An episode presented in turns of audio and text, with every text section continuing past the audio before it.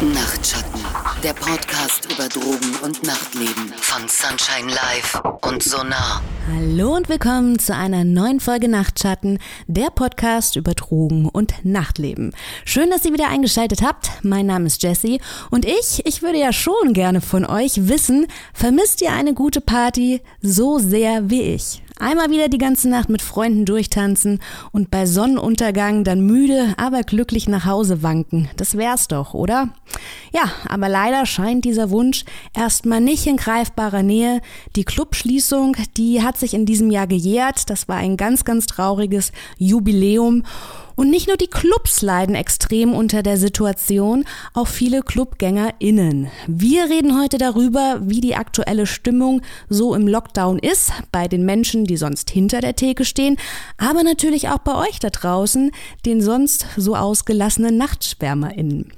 Ja, befinden sich jetzt alle gerade high oder down im Lockdown? Das ist die Frage, für die ich mir auch heute wieder zwei Expertinnen geschnappt habe, die es wissen müssten.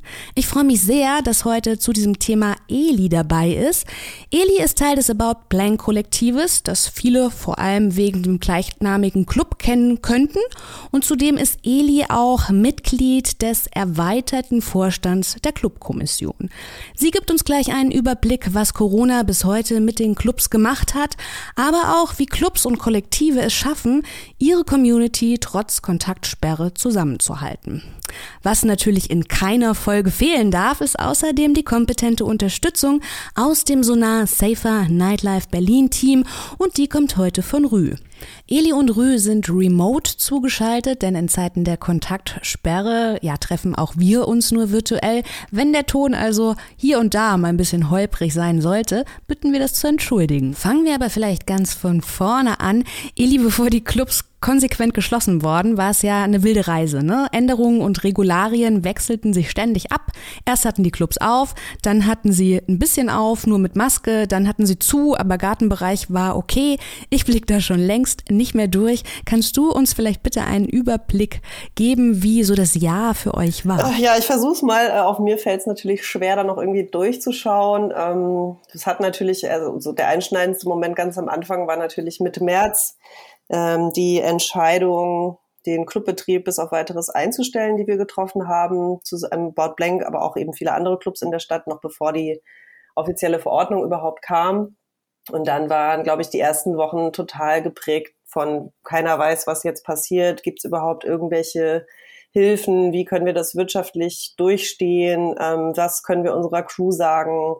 Wie geht's weiter? Und ich glaube, am Anfang dachten viele, also ich zumindest, das ist jetzt so eine Sache von zwei, vier Wochen oder zwei, vier Monaten und dann geht's irgendwie ganz normal weiter. Ähm, sehr naiv aus heutiger Sicht, aber war auch meine erste Pandemie, die ich miterlebt habe. Ähm, ja, und dann war, glaube ich, erstmal ziemlich lange erstmal die, die, die drängendste Frage nach dem finanziellen Überleben und eben auch die Frage, wie kann man mit der mit unseren MitarbeiterInnen kommunizieren über das, was gerade passiert oder was wir denken, was passiert. Als nächstes gab es dann ja die ähm, ersten Möglichkeiten wieder im Außenbereich ähm, Außengastronomie zu anzubieten. Das haben wir dann auch gemacht, auch wenn klar war, das hat halt nichts mit der Idee von Rave zu tun, ähm, die wir irgendwie eigentlich machen wollen. Aber es war uns eben wichtig, den, ja, den Club als sozialen und auch ein Stück weit auch als kulturellen Ort wieder zu öffnen, ähm, für die Crew auch wieder ein bisschen in kleinem Rahmen wieder Möglichkeiten zu schaffen, ähm, auch wieder ein bisschen Geld zu verdienen und eben auch für unsere Gäste wieder da zu sein. Ähm, das war dann so unser Sommer, ein Sommer mit Sitztrinken im Sektgarten. Und ja, dann war der Oktober, da haben wir noch gerade so am Tag der Clubkultur das, die letzte Möglichkeit, würde ich sagen, nochmal mitgenommen. Und dann gingen die Zahlen ja auch schon wieder ordentlich hoch und gehen seitdem auch leider nicht mehr so richtig runter, sondern gehen immer weiter durch die Decke und das ist natürlich eine sehr bedrückende Situation. Momentan versuchen wir uns auf alle möglichen Szenarien einzustellen, weil wir auch gerade nicht wissen, wann wieder was möglich ist oder wann wir auch wieder welche Form der Öffnung auch immer als verantwortbar finden. Das ist gerade sozusagen wieder eine sehr unklare Situation, wo wir eigentlich ja parallel vier oder fünf verschiedene Szenarien mitdenken müssen und für alles irgendwie überlegen müssen, wie wir darauf dann reagieren können. Das klingt alles sehr zermürbend. Wie geht es denn jetzt den ja MitgliederInnen eures Kollektives oder vielleicht auch den MitgliederInnen ja aus der Clubkommission, die sonst im Nachtleben gearbeitet haben? Ich glaube, das ist sehr unterschiedlich. Also ich persönlich ziehe ziemlich viel Energie daraus. Das ist so meine, meine Art ähm, relativ viel zu machen und zu rödeln. Und ich glaube, das ist schon auch ein Versuch, irgendwie mit so einer, ja, dann am Ende doch nicht wirklich beherrschbaren Situation umzugehen, dass man einfach versucht, ganz viel zu tun, um irgendwie klarzukommen, um weiter voranzukommen. Ich glaube, es gibt Leute, denen geht's tatsächlich ganz gut damit, dass sie auch mal nicht unbedingt jetzt drei Nachtschichten an einem Wochenende machen, ähm, und danach noch im Club hängen bleiben. Also ich kenne auch Leute aus dem Umfeld, aus dem Clubumfeld, die jetzt gerade zum Beispiel auch aufgehört haben, Alkohol zu trinken oder zu rauchen. So, das ist so eine Bewegung. Ähm, dann gibt es aber sicherlich auch Leute, die unter einer sozialen Isolation sehr leiden, für die Clubs auch wichtige soziale Orte sind oder auch so eine Art Familienersatz. Ähm, es gibt sicherlich auch Leute, die ähm, darunter sehr zu leiden haben, also ökonomisch, dass einfach ihre Einkünfte weggebrochen sind. Ähm, vor allem die Selbstständigen, aber eben auch die Leute, die im Minijob gearbeitet haben die müssen natürlich auch ökonomisch erstmal zusehen, wie sie klarkommen. Ähm, andere Leute sind politisch total aktiv geworden und nutzen die Zeit dafür, sich zu engagieren ich glaube, es gibt sehr unterschiedliche ja, Reaktionen auf die Situation und sehr unterschiedliche Umgangsweisen damit. Rü, was sind denn so deine Beobachtungen? Denn es gibt natürlich nicht nur die Menschen, die im Nachtleben gearbeitet haben, es gibt ja auch die PartygängerInnen und für viele von denen waren die regelmäßigen Club- und Partynächte ja ein ganz wichtiger Teil des Lebens und nicht zuletzt auch ein Ventil oder eine kleine Alltagsflucht. Hm? Ja, eine kleine oder sogar eine große Alltagsflucht, würde ich sagen. Also äh, genau wie Eli gesagt hat, es gibt einige Menschen, die können äh, gut damit umgehen, die haben auch viele Spielfelder, ähm, die haben sind gut vernetzt, sage ich jetzt mal, und haben vielfältige Freundschaften oder auch so eine Family wie ihr, jetzt so zum Beispiel im Kollektiv, irgendwie, wo ein sehr großer Zusammenhalt ist. Und viele andere sind aber auch da, ähm, für die das schon ein ganz, ganz wichtiger Lebensinhalt ist, wirklich exzessiv zu feiern, zumindest auszugehen am Wochenende, ähm, für die das so ein ganz wichtiger Bezugspunkt ist. Nicht einfach nur ein Raum, wo man Party macht, sondern wo sie Leute treffen, ähm, wo man sich wirklich wohlfühlt und irgendwie bei sich ist und mit anderen sich verbinden kann, was so im Alltag gar nicht möglich ist. Und die trifft es natürlich besonders hart. Jetzt klingt es ja auch immer ein bisschen hedonistisch, wenn man sagt, es geht einem nicht gut, weil man keine Party machen kann. Warum ähm, ist es aber trotzdem, warum sollte man das ernst nehmen und warum kann das auch zu einer ernsthaften Depression führen? Ja, also es ist ja sehr unterschiedlich, ne, äh, wie wir so gestrickt und gepolt sind und ähm, es gibt natürlich so eine Art von, man sagt oft Veranlagung oder so, ne? Es gibt so eine Neigung dazu irgendwie, dass man, äh, wenn es einem sowieso nicht gut geht, dass man tatsächlich in so depressive Stimmung äh, fällt. Und es gibt eben Menschen, ähm, die neigen dazu, oder bei denen kommt das häufiger vor, dass sie wirklich in so ein tiefes Loch, äh, so ein graues Gefühl kommen. Und ähm, das ist natürlich immer ganz davon abhängig, auch was im Außen so passiert. Also wenn es mir gerade gut geht, wenn ich frisch verliebt bin, wenn ich irgendwie gerade neue Freundschaften habe, wenn ich irgendwie äh, tolle Orte habe ähm, oder mich auf was freuen kann, wie auf das Wochenende und so, dann ist das ganz gut zu kompensieren, wenn es mir im Alltag nicht so gut geht. Aber wann, wenn das dann wegfällt, auch noch, so, dann, ähm, dann ist es richtig hart. Und zum Beispiel so als ein Schlaglicht mal, also wir wissen halt, dass es vielen Singles auch so geht, ne?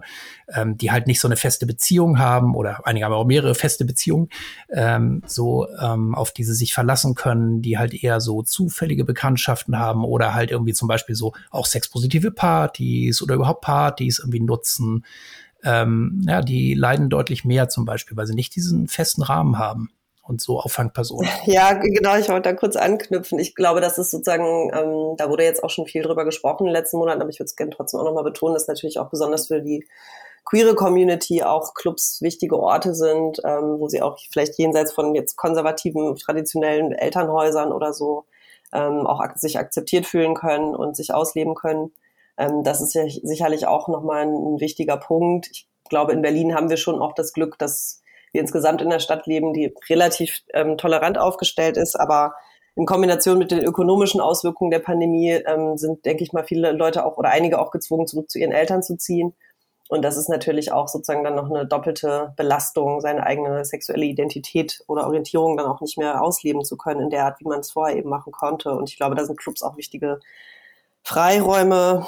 Genau. Und wir haben auch eben Gäste, die einfach immer alleine kommen und die das schön finden, irgendwie am Rand der Tanzfläche zu stehen oder ein bisschen mitzutanzen, die gar nicht so doll diesen Austausch mit anderen Gästen suchen, aber die eben einfach, ja, in, in, einem, in diesem Club Raum sich bewegen und dadurch einfach auch nicht alleine sind. Und das ist natürlich auch sozusagen nochmal eine, ja, eine Art der so, sozial, sozialen Begegnung, die gerade einfach überhaupt nicht stattfinden kann. Das beiläufige, zufällige, ohne dass ich mich aktiv jetzt mit Freunden verabreden muss, das fällt alles gerade ja, weg. Also das, äh, Entschuldige, aber ich will noch mal einmal kurz ergänzen, wenn es okay ist. Ähm, ich, weil ich weil ich finde, das kann man nicht genug highlighten. Nochmal, weil du hast jetzt gesagt, so ja, wenn man Leute wieder zusammen äh, zurückziehen müssen, sogar zu ihren Eltern, aber es gibt unheimlich viel Alltagsdiskriminierung natürlich nach wie vor äh, und besonders die queere Community trifft es da ganz besonders hart. Und äh, Berlin oder nicht, klar ist Berlin liberaler, aber ähm, das äh, so als nicht queere Person ähm, ist einem das ganz oftmals überhaupt nicht bewusst, wie viel so Alltagsdiskriminierung oder wie wenige Orte es gibt, in denen man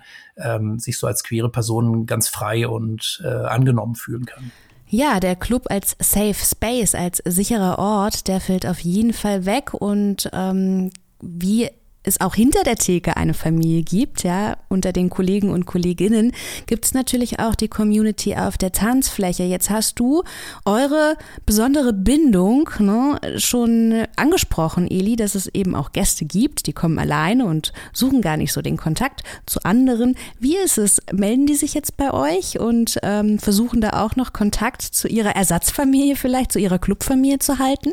Ähm, ja, es ist also natürlich, wir haben jetzt nicht in dem Sinne so eine Gästeanlaufstelle oder sowas. Ne? Also es ist, glaube ich, gerade momentan schon eher eine Sender, Sender-Empfängerin-Beziehung. Also wir schreiben natürlich gelegentlich noch unseren Newsletter, um so ein bisschen die Welt da draußen auf dem Laufenden zu halten.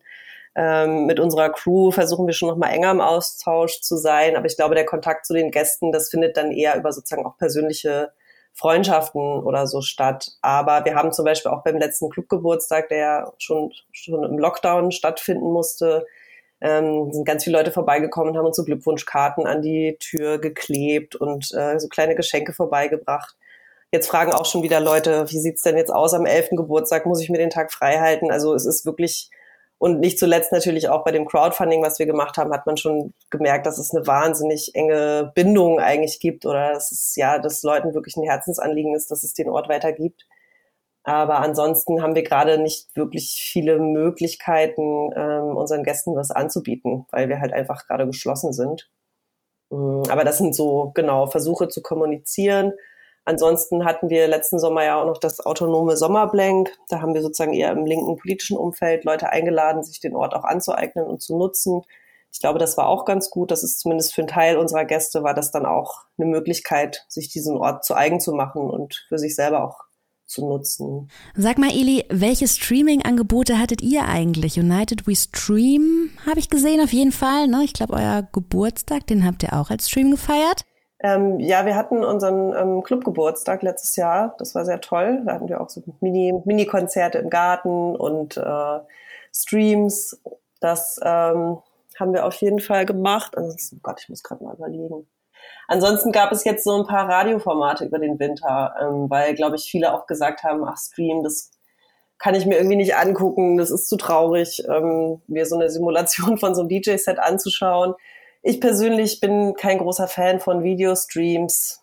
Ich kann damit nicht viel anfangen. Ich finde es natürlich cool, wenn KünstlerInnen auch die Möglichkeit bekommen, was zu machen und Sets zu spielen. Aber ich merke, dass ich mich mit diesem Format sehr schwer tue, da anzudocken. Ich will das jetzt auch gar nicht schön reden. Ich frage nur deshalb, weil am Anfang der Streaming-Hype doch ziemlich groß war. Ne? Gefühlt hat irgendwie jeder Club, jeder DJ über wirklich jede Plattform gestreamt. Und aufgrund dessen gab es eine Studie, die untersucht hat, ob diese Streaming-Events, an denen man zu Hause irgendwie auch alleine vermutlich auch teilnimmt, ob die immer von Konsum begleitet werden. Rü, deshalb meine Frage an dich. Wie ist so eure Beobachtung bei Sonar? Wie hat sich der Konsum im Lockdown entwickelt? Verstärkt die soziale Isolation den Drang nach Rauschmitteln oder sind Rauschmittel jetzt vielleicht gar kein Thema mehr? Ja, also das äh, ist natürlich eine ganz, ganz wichtige Frage für uns gewesen und wir haben ähm, ziemlich viel in Bewegung gesetzt, äh, als es mit dem ersten Lockdown kam, ähm, da irgendwie dran zu bleiben. Und wir haben mit, wir sind in so einem europäischen Netzwerk äh, mit Partnerinstitutionen äh, und haben auch so Partygoer europaweit befragt. Ähm, bei uns kam zuerst raus, das war damals im April und Mai, dass schon so dieser klassische Partydrogenkonsum deutlich zurückging, weil einfach die Anlässe fehlten. Und damals muss man auch sagen, Eli hat es ja auch ein bisschen angedeutet, einigen Leuten ging es gar nicht so schlecht mit der Vorstellung, oh, jetzt einfach mal eine, eine Pause machen und mal runterkommen und die Zeit für mich nutzen, die Dinge sortieren, nicht mehr total äh, overstressed irgendwie äh, von einer Party in die nächste zu fallen. Ähm, für viele war das so erstmal die Vorstellung gar nicht so schlecht. Allerdings mit zunehmender Zeit äh, waren natürlich auch so, die Stressoren sind dann von anderswo gekommen, nämlich eben wie dieser Partyentzug und eben die Isolation. Das hat dann ja eigentlich erst später so richtig so zurückgeschlagen. Und in der ersten Zeit gab es erstmal eine große Sorge, auch bei vielen Leuten, äh, wie läuft es mit der Versorgung mit Substanzen? Ähm, das sind jetzt nicht so die klassischen Partydrogen, sondern eher so Leute, die auch angewiesen sind, sage ich jetzt mal. Kiffen ist jetzt noch die leichtere Variante, aber für einige auch ein ganz wichtiger, wichtiges Haltmittel sozusagen, ne? also zum Entstressen. Ähm, aber es gibt ja auch Leute, die so regelmäßig so Downer-Substanzen nehmen, Benzos und so weiter. Und also in einem Wort, der Konsum ähm, dieser Substanzen, die eher so betäuben, äh, sich auch, ähm, also die leider auch sehr sch schnell abhängig machen können, aber die halt eher in so ein Flow, in so eine leichte Euphorie ähm, versetzen und nicht in so eine Ekstase, äh, wie das jetzt Ecstasy oder Speed oder sowas machen, ähm, der hat deutlich zugenommen, so nach dem, was wir so insgesamt so sehen. Aber natürlich, wie gesagt, es gibt natürlich ganz unterschiedliche so Coping, Bewältigungsstrategien und jeder geht auch anders damit um. Ne? In diesem Zusammenhang erinnere ich mich ja auch immer ganz gerne an die Aussage der Leiterin des BKAs hier in Berlin, ähm, genau, die auf einem eurer Club-Talks gesagt hat, am Anfang, als die Clubs zu hatten, da sind die Polizistinnen davon ausgegangen, dass ähm, ja, sich das Rauschmittelproblem jetzt auch ein bisschen von selbst reguliert, weil Clubs und Drogen, das gehört ja irgendwie zusammen. Und dann haben die sich gewundert, dass bei den Personenkontrollen, die die aufgrund der ähm, Hygienemaßnahmen durchgeführt hatten, dass da oft auch Substanzen mit im Spiel waren. Ne? Die haben halt gesagt, Sie hätten, wären nicht davon ausgegangen, dass die Leute auch weiter konsumieren und dass sogar die Qualität der erhältlichen Waren auf jeden Fall steigt. Die Polizei hat das gewundert. Rü, hat dich das auch gewundert? Nee, überhaupt nicht. Also ganz zu Anfang, als das so wirklich losging mit den Grenzkontrollen und so, ähm, da werden auch einige äh, Großdealer schon ein bisschen geschwitzt haben. so. Und es gab auch so erste leichte Hinweise, aber das, ich meine, der Drogenhandel, Drogenmarkt ist einfach viel zu mächtig. Da werden so gigantische Geschäfte gemacht. Ähm, die Versorgung ist gesichert, sag ich mal. Also Rauschmittel im Lockdown auf jeden Fall ein Thema, auch als Coping-Strategie, als Lösungsansatz. Elli, wie ehrlich redet man denn bei euch im Club Umfeld über Konsum als Ventil im Lockdown? Mm, also ja, ich glaube, das sind tatsächlich gerade gar nicht so die Fragen, über die man sich austauscht. Ich glaube, das ist halt sicherlich auch ein Phänomen, dass jetzt das Thema Mental Health nicht ganz oben auf der Tagesordnung steht, wenn man damit beschäftigt ist, irgendwie wirtschaftlich irgendwie zu überleben. Aber eigentlich ist es natürlich ein sehr drängendes Thema in so einer extremen Situation. Ähm, ich glaube, dass es auch da, was ich vorhin schon gesagt habe, genauso wie in meinem persönlichen Umfeld, sehr unterschiedliche Strategien gibt. Es gibt, glaube ich, Leute, die stürzen sich in Arbeit. Ähm, ist mein persönliches äh, liebstes Rauschmittel. Es gibt Leute, die ähm, waren erstmal völlig paralysiert. Es gibt Leute, die genau, die sicherlich auch mehr konsumieren oder regelmäßiger konsumieren. Ich glaube, da auch da gibt es so viele äh, Coping-Strategien, wie es Menschen gibt in diesem Bereich. Ja, ich, ich glaube, das sind sozusagen auch mit ganz unterschiedlichen Zeitlichkeiten. Ich glaube, manche Leute haben ganz am Anfang gesagt, jetzt mache ich mal einen Break äh, und sind jetzt vielleicht eher an der Stelle, wo sie merken, ach, es dauert jetzt aber doch ganz schön lange, jetzt will ich mal wieder ein bisschen Spaß haben, auch wenn es irgendwie alleine ist. Es gibt Leute, die am Anfang eher sich betäubt haben, um irgendwie klarzukommen, die jetzt vielleicht sagen, okay, jetzt ähm, ist, ist aber auch mal gut, jetzt muss ich mich mal mehr um mich selber kümmern und ein bisschen auf mich achten. Ja, und man muss natürlich auch dazu sagen, dass selbst bei uns im Kollektiv die Belastungen total unterschiedlich verteilt sind. Ne? Also manche Leute haben, weiß ich nicht, ähm, ob man jetzt kleine Kinder hat oder ob man äh, zu einer Risikogruppe gehört oder ob man irgendwie, ähm, wie ich, relativ autark in Berlin so ihr Ding machen kann. Das sind total unterschiedliche Ausgangsvoraussetzungen. Und da muss natürlich auch jeder einen unterschiedlichen Umgang mitfinden. Für mich ist auf jeden Fall dieser kollektive Zusammenhang eine sehr große Stütze. Ich glaube, wenn ich das alleine oder mit einer anderen Person so einen Club betreiben würde, also hätte ich wahrscheinlich schon viel früher gesagt, das schaffe ich nicht. Aber ähm, gerade in so einer Krisensituation merkt man eben auch, wie stark ein so ein Kollektiv auch tragen kann. Aber was natürlich auch für uns eine Herausforderung ist, diese ganzen Zwischentöne, das alles fällt weg, wenn man sich nur in Videocalls begegnen kann. Kriegt man überhaupt mit, ob es allen gerade gut geht? Ähm, das ist so natürlich eine besondere Herausforderung. Also eine, eine Emo-Runde in der Videokonferenz ist halt nicht das gleiche wie äh, wie, wie im echten Leben. Und damit sprichst du einen ganz, ganz wichtigen Punkt an, denn die ja, Online-Begegnung, ne, der Online-Kontakt hat einfach nicht die gleiche Qualität, wie wenn mir jemand gegenübersteht. Rü, wie ist es jetzt mit eurer Arbeit? Ihr habt ja jetzt euer Angebot schon sehr stark auf Online-Workshops umstrukturiert, um die Leute noch zu erreichen. Erschwert der Lockdown eher die Hilfe und Prävention oder kommt er eurer Arbeit zugute?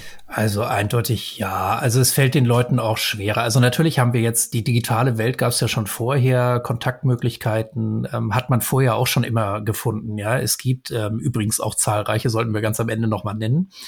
Äh, man kann schnell Hilfe finden. Aber äh, vielen Leuten fällt es natürlich schon schwer, äh, sage ich mal, diese Hürden mm, zu, zu überschreiten. Und das hat sich jetzt durch den Lockdown zum Teil noch verschärft, weil man äh, eben sowieso selten aus dem Haus geht und ähm, ja, so in diesem eher anonymen digitalen Dschungel sich noch weniger angesprochen fühlt, als tatsächlich mal in eine Beratungsstelle zu gehen. Allerdings ähm, haben eben so diese ganzen niedrigschwelligen Angebote, die haben wirklich so im letzten Sommer das wirklich geschafft, auch der Politik abgerungen. Äh, die bieten alle wieder sehr unterschiedliche Sachen an und sind eigentlich sehr gut erreichbar, muss man auch sagen. Viele Leute wissen es bloß noch nicht. Ist es nicht auch vielleicht für manche Leute einfacher? Also ich ich, ich, ich denke, wenn ich so über mich nachdenke, ich glaube, ich würde eher irgendwo mal anrufen oder irgendwo mal eine Mail hinschreiben und unverbindlich und anonym fragen, äh, wie ich Unterstützung bekommen kann, als jetzt gleich in so eine Beratungsstelle reinzulaufen. Das fände ich spannend. Ist es ähm, merkt ihr, dass euch, dass euch auch andere Leute jetzt eher sozusagen ansprechen, weil es andere Kanäle gibt, die für bestimmte Menschen vielleicht attraktiver oder einfacher vorstellbar sind? Also auf jeden Fall. Also es gibt natürlich ne, solche und solche Menschen und äh, der einen Person fällt es ganz schwer zu telefonieren, die andere will lieber gleich einen persönlichen Kontakt und eine dritte Person ähm, findet das irgendwie äh, ganz cool, einfach mal unverbindlich zu chatten. Und da haben so die niedrigschwelligen Beratungen und so, die haben da echt richtig aufgestockt, schon die letzten Jahre. Da war jetzt Corona auch nochmal so ein Katalysator, die Vielfalt macht's. Also insgesamt würde ich dir da auch zustimmen. Trotzdem ist so diese drückende Atmosphäre, ähm, ja, irgendwie, äh, man ist ja auch eher so unter dem Radar. Ähm, äh, das hat doch insgesamt vielleicht eher dazu geführt, dass nicht mehr so viele Leute äh, jetzt so ne, ähm, das so im Vordergrund haben oder auch nicht mehr so im Bewusstsein haben. Aber es gibt ganz viele Möglichkeiten. Ich kann vielleicht übrigens auch noch mal ganz kurz ergänzen. Wir haben Ende letzten Jahres auch noch mal so eine Umfrage gemacht, weil damals schon so unser Eindruck auch war, oh, dieser zweite Lockdown, der sackt deutlich mehr. Ähm, damals so im Frühjahr, da war das erstmal so, ja, für ein paar Wochen vielleicht, ne? Die Aussicht, dachten wir alle. Äh, dann kam der Sommer, da war so scheinbar alles wieder so ein bisschen gut oder man sah so Licht am Ende des Tunnels. Es gab draußen auch Möglichkeiten, sich zu treffen und so. Und dann kam der zweite Lockdown. Und äh, natürlich ist unser Sample da überhaupt nicht repräsentativ. Wir erreichen natürlich nur einen Teil der Leute, aber auch, also fast ausschließlich Leute, die für die Feiern schon sehr wichtig ist. Äh, und von den gut 100 Leuten oder 110 waren es, die bei uns das so ausgefüllt haben, da kannten äh, so 70 Prozent Leute, die richtig abgestürzt sind, auch so Corona-mäßig. Ähm, so jede fünfte Person sogar mehrere. Also ich glaube, es gibt schon eine ganze Menge Leute, ähm, ja, finde ich, also äh, die, die wirklich dann auch so Mental Breakdown äh, Gefahr haben oder da richtig drunter leiden. So, auch zunehmend bekomme es auch gerade viel mit bei Leuten, die zum Beispiel auch Kinder haben, ne, die auch lange jetzt wirklich gesagt haben, so nee, jetzt hier Füße stillhalten und ist sau anstrengend, aber kriegen wir schon irgendwie hin zu Hause und ähm, die jetzt auch immer mehr sagen so, hey, wofür mache ich das hier eigentlich? Ne? Und ich habe ähm, jetzt heute Morgen gerade noch einen interessanten Artikel gelesen, das ist mir so hängen geblieben. Da stand drin, ja, es wird halt die ganze Zeit eine Ressource ange angezapft. Und das ist eben das sozusagen Privatleben der Leute und ähm, ein Stück weit sicherlich auch die Kultur. Also das ist sozusagen der, der Topf, aus dem das größte, die größten Ressourcen rausgezogen werden, um diese Pandemie irgendwie halbgar äh, zu versuchen in den Griff zu bekommen, während aber gleichzeitig die Leute weiter in den Fabriken arbeiten gehen und in Bussen und Bahnen fahren. Und ich glaube, da merke ich bei mir auch so in den letzten Tagen, da entsteht bei mir eine zunehmend große Frustration, dass ich nicht verstehe, warum das so, also warum diese Prioritäten so gesetzt werden müssen und ob wir da nicht eigentlich eine andere Antwort drauf finden müssten. Was jetzt nicht bedeutet für mich, wir wollen wieder ganz viele Partys machen oder so, aber ich glaube, diese Prioritätensetzung und dass die Leute, also viele Leute, die ich kenne, zunehmend auch das Gefühl haben, sie opfern ganz viel, ähm, aber an anderer Stelle werden eben bestimmte Einschnitte nicht gemacht. Das ist, macht auf jeden Fall auch was mit einem, würde ich sagen. Definitiv. Ähm, ja, dir jetzt die Frage zu stellen, wie es zukünftig mit Clubs weitergeht, das wäre tatsächlich ein bisschen gemein, ne? während sich Expertinnen und jeder, der sich dafür hält, ja genau um dieses Thema schon monatelang diskutieren. Ähm, nichtsdestotrotz würde ich gerne wissen, wie ihr jetzt vom Kollektiv, beziehungsweise im Speziellen vom About Plank, wie plant ihr weiter? Ja, wie geht's jetzt weiter? Das kann uns, glaube ich, gerade niemand so richtig sagen. Wir haben noch vor drei Wochen darüber diskutiert, ähm, ob wir es für vertretbar halten, ähm, im Sommer tanzen zuzulassen im Club. Kurze, kurze Zeit später erschien uns diese Diskussion dann schon wieder völlig irreal und weit weg. Ähm, ja, ich glaube, jetzt gerade sind wir erstmal noch weiter im Lockdown und schauen, wie sich die Infektionszahlen entwickeln und wie das mit dem Impfen läuft. Ähm, wir hoffen natürlich sehr, dass wir im Laufe des Sommers ähm, mindestens wieder einen Sektgarten anbieten können. Mm, ich denke aber richtig Raven wird erst dann wieder möglich sein, wenn genug Leute geimpft sind und wenn alle, die geimpft werden möchten, auch geimpft werden konnten. Vorher wird Nachtleben in der Form, wie wir es kennen und lieben, sicherlich nicht möglich sein. Nicht die Perspektive, die wir uns alle wünschen würden, aber sicherlich der ja, realistischste Blick.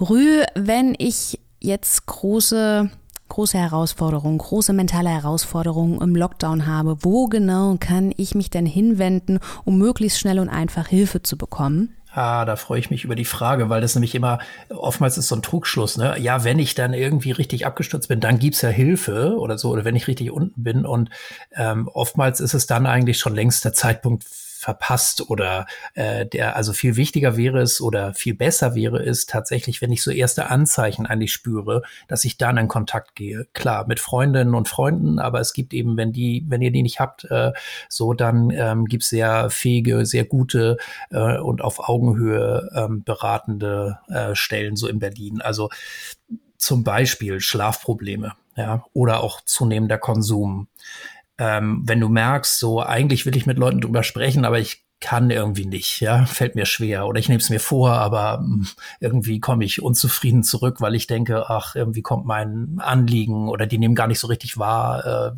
dass es mir schlecht geht oder ich traue mich nicht, das anzusprechen. Also das sind alles Anzeichen. Es gibt natürlich noch viel mehr, klar, ähm, wo es sich total lohnt, einfach dann nach draußen zu gehen und sich ähm, Hilfe zu suchen. Und Hilfe suchen heißt nicht, ich werde dann da auf Therapie geschickt oder so, sondern es das heißt einfach, es gibt erstmal ein offenes Ohr und ihr werdet dann auch gegebenenfalls weitervermittelt. Und also in Berlin gibt's äh, Berliner Krisendienst oder Berliner Berliner-notruf.de. Da findet ihr ganz vielfältige äh, Kontaktmöglichkeiten. Inzwischen auch, wie gesagt, Videochat, äh, Chat, Telefon, ähm, äh, Online-Beratung, alles möglich. Und ähm, es gibt halt, ähm, da ist ja Sonar auch Kooperationspartner oder andersrum. Der Notdienst Berlin ist halt auch Kooperationspartner im Sonar-Projekt. Und da gibt's so eine Hotline. Ähm, nicht nur, aber auch im Zusammenhang mit Konsum äh, gibt es so eine zentrale Rufnummer 030 19 237, äh, 24 Stunden erreichbar jeden Tag im Jahr, also 030 19 237 und von da wird man sofort gut weitervermittelt. High oder Down im Lockdown, was auch immer auf euch zutrifft. Wir hoffen in jedem Fall, dass ihr den ein oder anderen wertvollen Gedankenanstoß aus der heutigen Folge ziehen konntet. Rü, Eli, vielen, vielen Dank für eure Zeit und ja, dass ihr eure Erfahrungen mit uns geteilt Danke habt. Euch. Danke, Eli. Schön, dass ich hier sein cool. konnte. Danke für die Einladung. Vielen Dank auch an euch und wenn ihr möchtet, dann hören wir uns in sieben Tagen wieder. Nachtschatten, der Podcast über Drogen und Nachtleben von Sunshine Live und Sonar.